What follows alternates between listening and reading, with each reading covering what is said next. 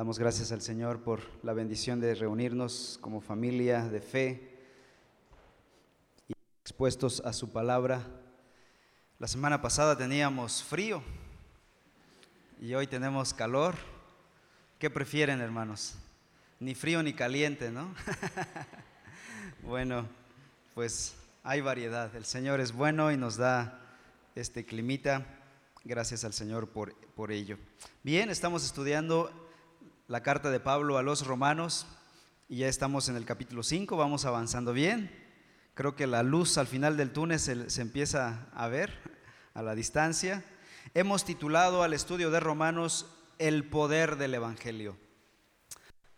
Y nuestro texto clave que hemos localizado en la carta es Romanos 1, 16 y 17, donde el apóstol dice, porque no me avergüenzo del Evangelio, pues es el poder de Dios para la salvación de todo el que cree. Porque en el Evangelio la justicia de Dios se revela por fe y para fe, como está escrito, mas el justo por la fe vivirá. Aquí vemos que eh, el poder del Evangelio es la justicia de Dios que se imputa al creyente. Estamos en el capítulo 5, versículos 12 al 21 Vamos a, tomar algunos domingos para estudiar este pasaje porque es un poquito, es profundo y queremos ir lento para que estas verdades sean comprensivas, comprensibles y permeen nuestro corazón.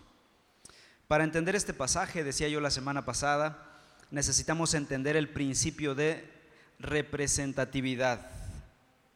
Es decir, un, un, principio natural para nosotros, donde hay un representante de la comunidad, el clan, la familia o la sociedad. Hay un representante que, valga la redundancia, nos representa y lo que él haga o deje de hacer nos afectará para bien o para mal. Eh, sus, todas sus acciones serán, eh, tendrán repercusiones en el resto de nosotros. Nosotros experimentamos esta realidad todos los días.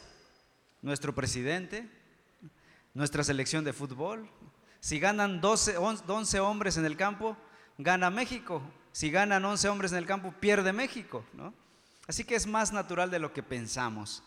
Eh, Pablo afirma que la raza humana está representada por dos cabezas, Adán y Cristo. Y en este pasaje, pues no hay, no hay lugar a dudas, no hay lugar a discusiones, porque es lo que la Biblia dice, inspirada por el Espíritu Santo.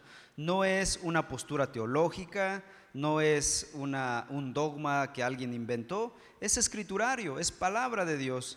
Y aunque quizá no alcanzamos a entender a profundidad estas realidades y decir cómo, lógicamente hablando, es ahí donde aceptamos estas verdades de la escritura por fe y creemos que la escritura es nuestra autoridad y nosotros nos sujetamos a esta autoridad. Adán y Cristo se les llama en este pasaje nuestros representantes el primer Adán y el segundo Adán. Primera de Corintios 15, 45 dice, así también está escrito, el primer hombre, Adán, fue hecho alma viviente. Y luego dice, el último Adán, espíritu de vida. Es decir, alguien, el primero era hombre solamente, el segundo no era solamente hombre, sino Dios y dador de vida. Pablo dice que Cristo y Adán son representantes de la humanidad para bien o para mal. Lo que haga cada uno repercutirá para el resto de la sociedad, de la humanidad. El teólogo llamado Berkov dice, son nuestros cabezas federales. Suena un poquito rimbombante, ¿no? Pero bueno, él es un teólogo y los teólogos hablan rimbombantemente. Y él dice que son nuestros cabezas federales. Pablo va a hablar de este principio de representatividad desde dos ángulos, por medio de una analogía y por medio de un contraste. Es decir, hay cosas en las que Adán y Cristo son análogos, pero hay cosas en las que Cristo y Adán son contrastantes, son diferentes. Y vamos a estar viendo esto en este pasaje. ¿En qué cosas se parecen y en qué cosas contrastan? Veamos primero, por medio de la analogía, Adán y Cristo son análogos en dos cosas. En primer lugar, en que ambos son hombres. Adán fue hombre y Cristo se hizo hombre. para poder ser nuestro representante. Adquirió naturaleza humana. Juan 1.14 dice, ya que el verbo fue hecho carne y habitó entre nosotros. Cristo, para poder ser nuestro representante, adquirió nuestra naturaleza humana. Son dos hombres, en ese sentido son analógicos. Bien, son analógicos en que ambos realizaron un acto que afectó al resto de la raza humana. En el caso de, dice Romanos 5.18, aquí mismo en este pasaje, si tienes tu Biblia ahí, puedes ojear 5.18. Así pues, tal como por una transgresión resultó la condenación de todos los hombres, está hablando de el acto de Adán. Así también por un acto, hablando del otro representante, Cristo, por un acto de justicia, resultó la justificación de vida para todos los hombres. Aquí todavía no estamos viendo qué clase de obras, pero los dos representantes llevaron a cabo una obra que nos afectó a, la raza humana. Primera de Corintios 15, 22 dice rapidísimo, porque así como en Adán todos mueren, también en Cristo todos serán vivificados, es decir, en sus obras, en sus actos que realizaron. Por un solo acto de Adán trajo el pecado a toda la humanidad. Así también por un solo acto de Jesucristo trajo la salvación a toda la raza humana. Entonces, en estas dos cosas Adán y Cristo son analógicos. Pero Adán y Cristo también son diferentes. Hay contrastes entre ellos y Pablo los va a mencionar aquí. En primer lugar, en el versículo 15 dice Romanos 5:15, pero no sucede con la dádiva como con la transgresión, porque si por la transgresión de uno murieron los muchos, mucho más, la gracia de Dios y el don por la gracia de un hombre, Jesucristo, abundaron para los muchos. Aquí vemos que hay una diferencia entre la transgresión y la gracia. Hay un contraste. Son color negro y blanco. La transgresión de Adán es negra, es pecaminosa, es malvada. La justicia de Cristo, su acto santo, purificador, vivificador. Hay un contraste. son polos opuestos. También hay un contraste entre la condenación que trajo Adán y la justificación que trajo Jesucristo, la salvación de Jesucristo. Versículo 16 dice la escritura 5:16. Tampoco sucede con el don como con lo que vino por medio de aquel que pecó, porque ciertamente el juicio surgió a causa de una transgresión resultando en condenación. Pero la dádiva surgió a causa de muchas transgresiones, resultando en justificación, en salvación. Contraste. También hay contraste entre la eficacia de ambos. Versículo 17. Porque si por la transgresión de un hombre, por este reinó la muerte, mucho más reinarán en vida por medio de un hombre Jesucristo los que reciben la abundancia de la gracia y el don de la justicia. Ciertamente Adán nos pasó a traer a todos. Efecto dominó, todos caímos en Adán. El dominó cuando pones, tiras uno, ya sabes que se van a caer todos. Efecto dominó, es lo que pasó con Adán, nos pasó a traer a todos. Pero la obra de Cristo es mucho más efectiva, mucho más elevada que la obra de Adán, su obra de salvación, de justificación, de perdón. También hay contraste entre su esencia, versículos 18 y 19. Así pues, tal como por una transgresión resultó la condenación de todos los hombres, así también por un acto de justicia resultó la justificación de vida para todos los hombres. Porque así como por la desobediencia de un hombre los muchos fueron constituidos pecadores, así también por la obediencia de uno los muchos serán constituidos justos. Y finalmente, contraste entre su energía, versículos 20 y 21. La ley se introdujo para que abundara la transgresión, pero donde el pecado abundó, sobreabundó la gracia, para que así como el pecado reinó en la muerte, así también la gracia reine por medio de la justicia para vida eterna, mediante Jesucristo nuestro Señor. Bueno, este pasaje es amplio, hay mucha materia prima para para usar aquí. Así que hoy nos enfocaremos básicamente en los versículos 15 al 17. Romanos 5, 15 al 17. La semana pasada vimos versículos 12 al 14. Dice el pasaje así, pero no sucede con la dádiva como con la transgresión, porque así como la transgresión, por la transgresión de uno murieron los muchos, mucho más la gracia de Dios y el don por la gracia de un hombre Jesucristo abundaron para los muchos. Tampoco sucede con el don como con lo que vino por medio de aquel que pecó, porque ciertamente el juicio surgió a causa de una transgresión, resultando en condenación.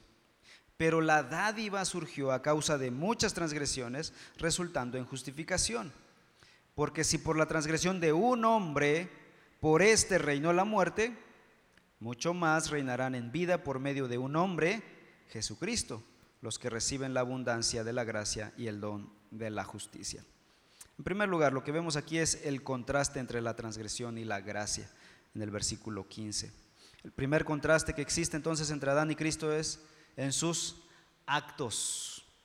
Uno cayó en transgresión y el otro se mantuvo en gracia para poder justificarnos. El acto del primer hombre, el primer Adán, fue la transgresión. El resultado de esa transgresión fue muerte, condenación. El acto del segundo Adán, el don, el regalo. Resultado, la vida. Nos dio vida a nosotros. Es lo que dice el versículo 15, primera frase. Pero no sucede con la dádiva como con la transgresión. La palabra dádiva, la palabra griega carisma, se refiere a algo dado con una actitud especial de gracia, de favor, de mirar con favor hacia, al objeto del regalo. En este caso, Dios mirando al hombre con favor, con gracia, con misericordia. Y se refiere al regalo que Dios ha dado para la salvación del hombre, que es completamente gratuito. ¿Saben cuál fue ese regalo? El propio Hijo de Dios. Dios nos regaló a su Hijo para poder salvarnos. Dios no envió a un ángel, Dios no nos envió un regalo del cielo, un lingote de oro, no nos envió algún objeto, alguna cosa, alguna experiencia mística, una religión. Dios nos envió a su propio Hijo. La dádiva no tiene comparación entonces, es lo que dice Pablo, pero no sucede con la dádiva, con el regalo, el regalo del Hijo como con la transgresión. No hay comparación. Cristo es un regalo para la humanidad pecadora. Gloria a Dios por Jesucristo, específicamente su muerte en la cruz del Calvario. Ese es el regalo de regalos para la humanidad. ¿Encontraste? La palabra transgresión. Esta palabra significa desviarse apartarse de un sendero, apartarse de la norma. Esa es la transgresión, cuando alguien está apartándose de la norma establecida. Y es lo que hizo Adán, Se apartó de lo que Dios había establecido. Dios le dio un solo mandamiento. No comerás de ese árbol, come de todo. Y él se apartó de la norma que Dios le había dado, transgredió. La idea de ir a donde no se debe ir, la palabra transgresión por lo que puede traducirse también esta palabra como traspasar, traspasar los límites, infringir o quebrantar un simple mandamiento. Y es lo que hizo Adán. Lo hizo desde el primer momento. El resultado de la transgresión de Adán fue introducir el imperio de la muerte en el mundo. El contraste dice, versículo 15, por la transgresión de uno, ¿Qué pasó? Murieron los muchos. La palabra muchos, ¿quiénes son aquí? La palabra muchos corresponde al todos del versículo 12. Vean, vean 5.12, por favor. En 5.12 dice el pasaje, por tanto, tal como el pecado entró en el mundo por medio de un hombre y por medio del pecado la muerte, así también la muerte se extendió a quienes? A todos. Ese todos es el equivalente del muchos del versículo 15. ¿Quiénes murieron? Todos. Romanos 5:12. Todos los hombres pecaron. Todos ellos, sin excepción, se encuentran entonces bajo la sentencia de muerte. Así que la palabra muchos aquí es universal, es inclusiva de toda la raza humana. Al comer del fruto del árbol de la ciencia del bien y del mal, Adán se apartó del estándar de Dios. Como consecuencia de ello, en lugar de llegar más a ser como Dios, estar más cerca de Dios, como Satanás había dicho, ¿qué dijo Satanás? El día que ustedes coman de ese árbol, serán como Dios. Mentiroso de primera Satanás, ¿verdad? Él es el padre de mentira, es decir, el que sabe mentir con excelencia. Era mentira, claro que no iban a ser como Dios. El día que comieron de ese árbol, dejaron de parecerse a Dios. Y en vez de evolucionar hacia Dios, involucionaron a un estado inferior, alejados de Dios. Y hoy la humanidad sigue engañada, enseñando y creyendo la, la filosofía o la hipótesis de la evolución que es una hipótesis. El hombre no está evolucionando, está involucionando en ese sentido espiritual, cada día más lejos de Dios, más alejados de su palabra, de su estándar. Y eso lo vemos todos los días, en todo momento. El resultado del acto de Adán fue la muerte. Muerte en tres niveles. En primer lugar, muerte espiritual. Murieron espiritualmente. La palabra muerte significa separación. Espiritualmente quedaron separados de Dios. Ya no tuvieron comunión con Dios. Ya no eran amigos de Dios. Se constituyeron enemigos de Dios. Muerte física, la segunda muerte. Separación del cuerpo del espíritu. En ese momento no ocurrió la muerte física, pero ciertamente sus cuerpos a partir de ese pecado empezaron a morir. Hasta que un tiempo después, finalmente, expiraron. Y dice la Biblia, y murió Adán, y murió su hijo, y murió Set, y murió Enoch, y murió Lamec, y murió Matusalén, y murieron todos, todos, todos. Alguien decía por ahí, de la estadística, mencionaba una estadística del 100% de los hombres, el 100% muere. Y no necesitamos entrevistar a nadie ni salir a hacer una encuesta para ver cuántos mueren. Todos morimos. Todos quedamos sujetos a la muerte como resultado de la transgresión de Adán. Dime tú si no estás bajo su representatividad. ¿Cómo negar la doctrina de la representatividad? Si yo muero, si tú mueres, todos los hombres mueren. No la podemos negar. En tercer lugar, muerte eterna, separación de Dios eternamente, incluyendo el infierno. Sigue diciendo el versículo 15. Viene el contraste. Mucho más la gracia de Dios y el don por la gracia de un hombre, Jesucristo, abundaron para los muchos. Por la gracia de Jesucristo hubo gracia para los muchos, dice este pasaje. ¿Cómo? La pregunta es, ¿cómo abundó dicha gracia para los muchos? Bueno, Pablo lo ha venido explicando desde el capítulo 3. Vamos a regresar tantito, por favor. Romanos 3, versículo 28 y dice el pasaje así. Concluimos que el hombre es justificado por la fe, aparte de las obras de la ley. ¿Esto es gracia? Dice, el hombre es justificado sin obras, sino por fe. Es gracia. Así abundó la gracia de Dios para los muchos. Versículo capítulo 5 ahora. Romanos 5, 1 y 2. Por tanto, Habiendo sido justificados por la fe, tenemos qué cosa?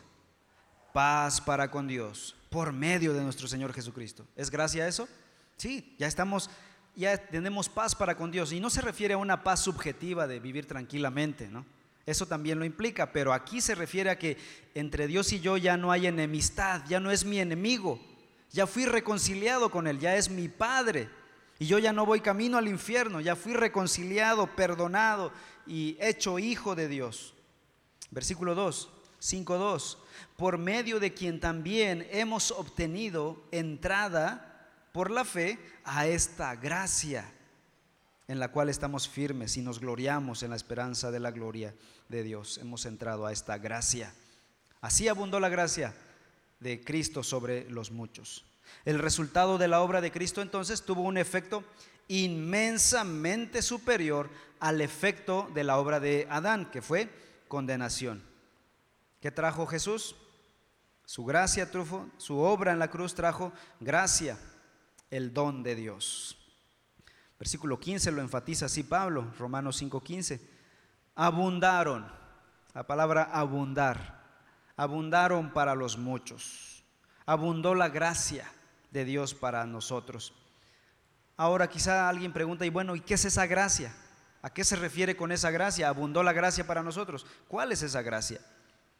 La gracia salvadora.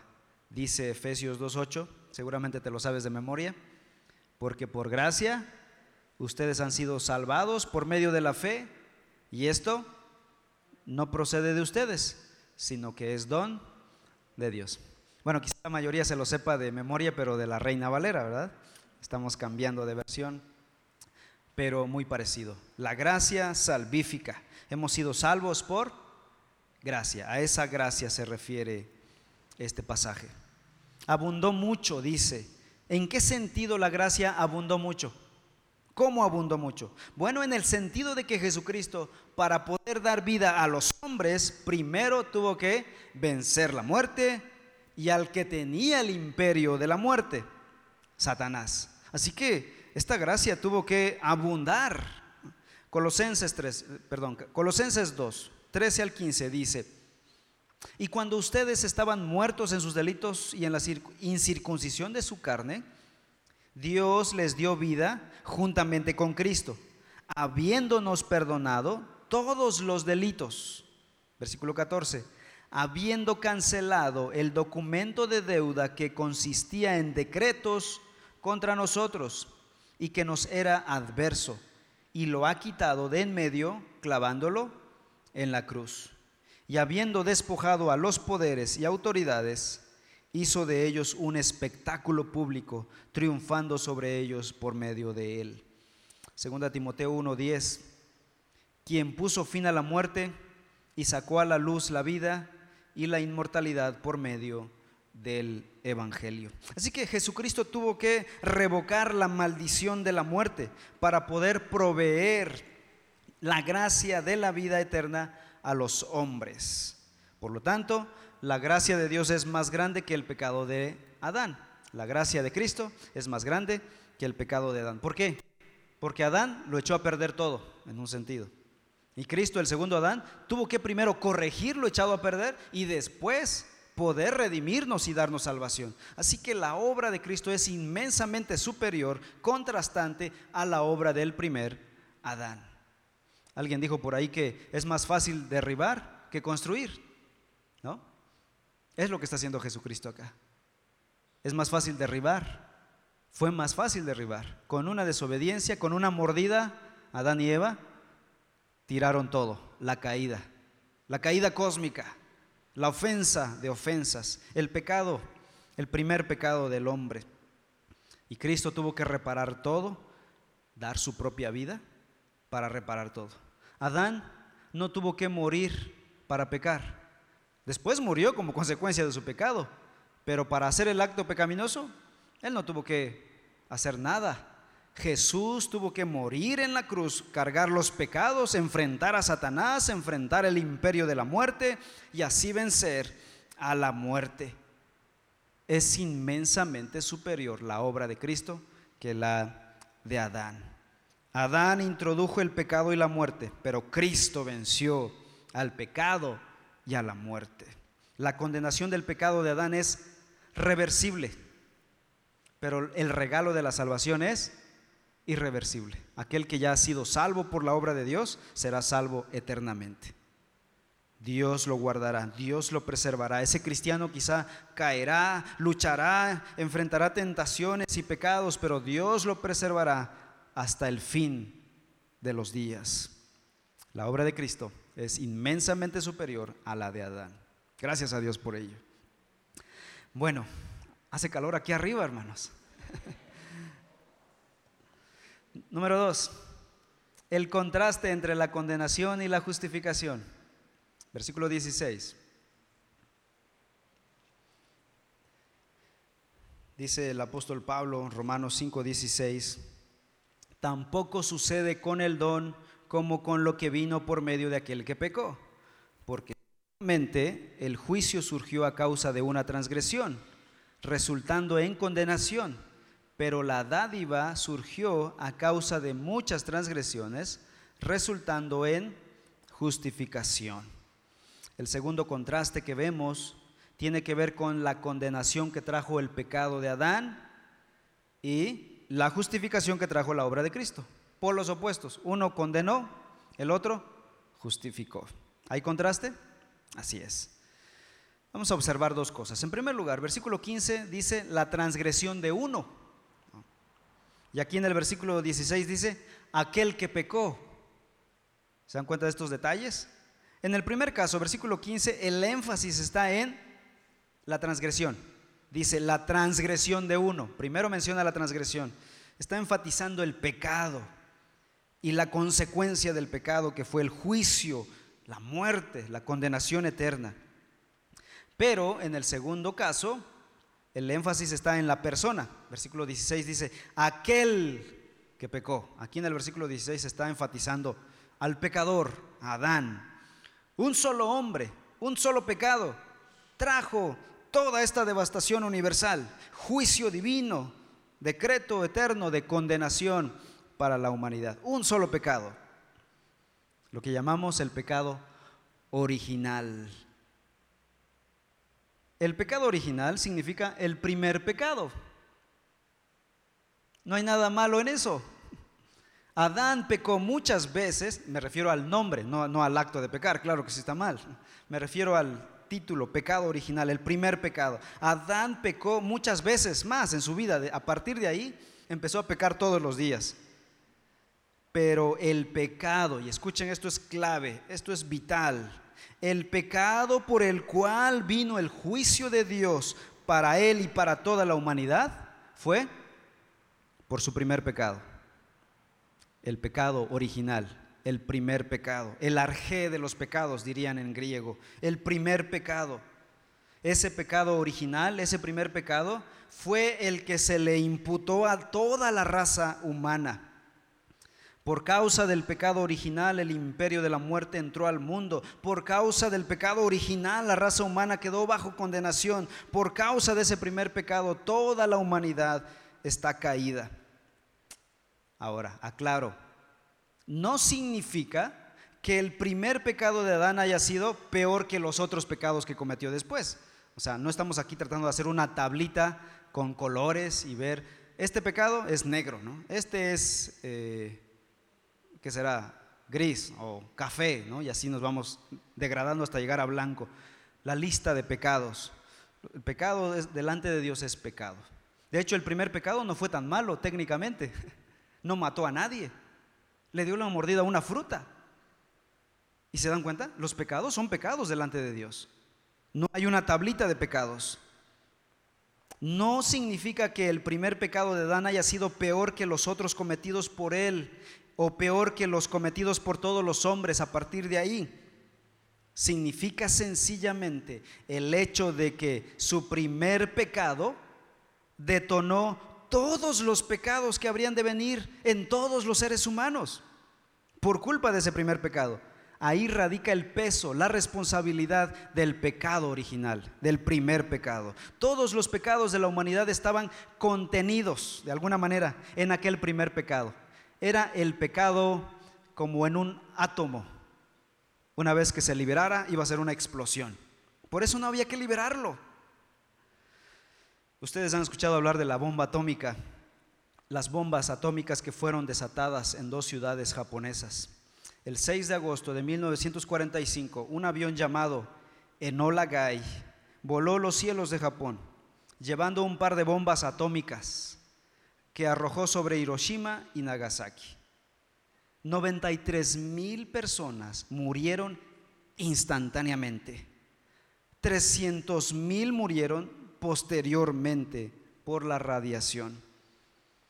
Una bomba atómica o bomba nuclear es un dispositivo que contiene una gran cantidad de energía explosiva por medio de reacciones nucleares, nucleares en el interior de ese núcleo. Su funcionamiento se basa en provocar una reacción nuclear en cadena, internamente pequeño, y después esto explota en cadena trayendo destrucción fatal. de la misma manera, en aquel preciso momento, el pecado de Adán estaba detonando una reacción nuclear, nuclear en cadena que afectaría a toda la humanidad. El pecado de Adán consistió simplemente en comer un fruto que no estaba permitido comerse, el famoso fruto prohibido. ¿Qué tiene de malo comer una fruta? Nada de malo, solo que Dios había dicho, no lo comas. Eso era lo malo. El malo no, lo malo no radicaba en la fruta, sino en el mandamiento que Dios había puesto. Ese era el único pecado que Adán y Eva pudieron haber cometido, porque Dios les había impuesto una sola restricción. No, no habían muchos mandamientos, uno solo, pero pudo ser cualquier otro pecado. ¿no? Pudo haber hecho otra cosa, haber tirado un árbol, ¿no? haber aventado una piedra a un animal, haberse comido un animal. El mandamiento pudo ser cualquier cosa. El punto era el mandamiento de no. Dios estaba probando a la humanidad diciéndole no y a ver qué iba a hacer la humanidad. Eso, ahí radica el efecto, la esencia del pecado original.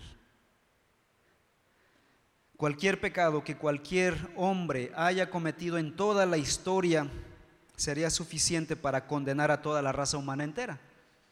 Pudiste, pudo haber sido Adán, pudo haber sido Jimmy, pudo haber sido Héctor, pudo haber sido cualquiera de nosotros aquí estando ahí. Pudo haber desobedecido el mandamiento de Dios. Todos los pecados son iguales delante de Dios, pero por desobedecer al mandato expreso de Dios, desató la condenación. Así que Adán hizo lo que cualquiera de nosotros seguramente hubiese hecho. Destrucción total con su primer pecado con el pecado original. El contraste, versículo 16. Pero, gracias a Dios por estos peros de la Biblia, ¿verdad? Pero la dádiva surgió a causa de muchas transgresiones, resultando en justificación. El primer pecado se desató por una cosa, pero para traer salvación había que redimir muchos pecados que se habían acumulado a lo largo de la historia de todos los seres humanos. Por eso es inmensamente superior la obra de Cristo es un contraste admirable. Por un solo pecado, Dios envió condenación. Y ahora, por muchos pecados, ¿qué hizo Dios? Envió justificación, salvación. Tú dirás, yo aquí, no, me, no, me, no, me, no, me, no, me, no me cuadra la lógica, ¿no? Alguien se rasca la cabeza y dice, ¿cómo que por un pecado, condenación? Y por muchos, justificación. Es lo que está diciendo el versículo 16. Pero la dádiva surgió a causa de muchas transgresiones, resultando en justificación. Lo lógico sería esperar que aquel Dios que condenó al mundo por un solo pecado, con mucha mayor razón trajera destrucción definitiva al multiplicarse el pecado. Pero el pasaje nos dice lo contrario. Pero la dádiva surgió a causa de muchas transgresiones, resultando en justificación. ¿Cómo lo explicamos? Dios efectivamente aborrece un pecado y muchos pecados, pero su compasión por el pecador que sufre el dolor del pecado es mucho mayor. Dios en su amor entonces ideó un plan para redimir a los que ahora estaban caídos. Enviar a su propio Hijo para salvar a los hombres. ¿Qué le dijo Dios a Eva en Génesis 3:15? enviaré a mi hijo, el hijo varón, tu descendiente, y él te salvará. Él derrotará a la serpiente, a tu enemigo, el que te engañó, a Satanás, el que te condenó. Y un día Él será tu salvador. Génesis 3:15. Ese versículo se llama el protoevangelio, el primer evangelio, el primer aviso del evangelio, de la venida de Cristo Jesús. Jesucristo efectivamente hizo eso. Vino y cargó nuestros pecados sobre sí. Segunda de Corintios 5:19 dice, Dios estaba en Cristo reconciliando al mundo con él mismo, no tomando en cuenta a los hombres sus transgresiones. ¿Cómo es que Dios pudo traer salvación y perdón para muchos pecados, para muchos pecadores? por medio de la obra de su Hijo Jesucristo. Del segundo, Adán. Conclusión. El resultado de estos contrastes revela algo. La persona y la obra de Cristo es inmensamente superior a la persona y a la obra de Adán. La frase mucho más se repite en este, en este pasaje, en este capítulo, y este pasaje, esta frase que dice mucho más, demuestra que Cristo es mucho mejor que Adán. En 5.9, regresen a Romanos 5.9, dice, entonces, mucho más, aquí está la frase que estamos persiguiendo, mucho más, habiendo sido ahora justificados por su sangre, seremos salvos de la ira de Dios por medio de él. Está mostrando que la obra de Cristo es inmensamente superior a la de Adán, mucho más. 5.10. Porque si cuando éramos enemigos fuimos reconciliados con Dios por la muerte de su Hijo, ¿qué dice? Mucho más, habiendo sido reconciliados, seremos salvos por su vida, por la vida de Cristo. 5.15. Pero no sucede con la dádiva como con la transgresión, porque si por la transgresión de uno murieron los muchos, ¿Qué dice? Mucho más por la gracia de Dios y el don, por la gracia de un hombre Jesucristo, abundaron para los muchos. Versículo 17. Porque si por la transgresión de un hombre, por este reinó la muerte, mucho más reinarán en vida por medio de un hombre, Jesucristo, los que reciben la abundancia de la gracia y del don de la justicia. Entonces, conclusión, tenemos dos representantes federales, Adán y Cristo. Sus actos nos representan, nos afectan, lo que dice la Biblia y es lo que dice la historia y nuestra experiencia. No podemos negar esa realidad. Algunos no aceptan que Adán sea nuestra cabeza federal, pero si no lo hacen, tampoco deberían aceptar que Cristo es su representante delante de Dios, es su abogado, su salvador. Pero Cristo es un representante mucho mayor que Adán. Leamos por favor para terminar Hebreos 4, versículos 14 al 16. Hebreos 4, 14 al 16. Dice la escritura así. Teniendo pues un gran sumo sacerdote que trascendió los cielos, Jesús el Hijo de Dios, retengamos nuestra fe porque no tenemos un sumo sacerdote que no pueda compadecerse de nuestras flaquezas, sino uno que ha sido tentado en todo, como nosotros, pero sin pecado. Por tanto, acerquémonos con confianza al trono de la gracia para que recibamos misericordia y hallemos gracia para la ayuda oportuna.